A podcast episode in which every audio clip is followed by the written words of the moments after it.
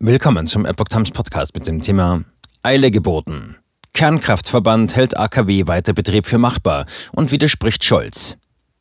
Ein Artikel von Epoch Times vom 21. Juni 2022. Der Branchenverband Kernenergie hat sich für eine befristete Laufzeitverlängerung der letzten deutschen Atomkraftwerke ausgesprochen. Wir plädieren dafür, alle verfügbaren Quellen zu nutzen, um die Energiekrise besser zu überstehen, sagte ein Verbandssprecher dem Münchner Merkur. Um einen Weiterbetrieb zu ermöglichen, sei aber Eile nötig. Die Kraftwerke befinden sich im Abschaltungsprozess. Je länger man wartet, desto schwieriger wird es, sie wieder hochzufahren.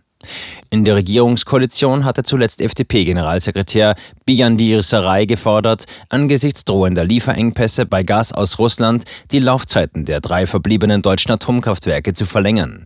Sie werden nach bisherigen Plänen im Zuge des Atomausstiegs Ende des Jahres abgeschaltet.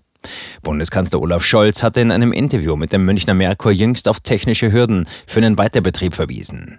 So dauere die Bestellung neuer Brennstäbe laut Fachleuten 12 bis 18 Monate.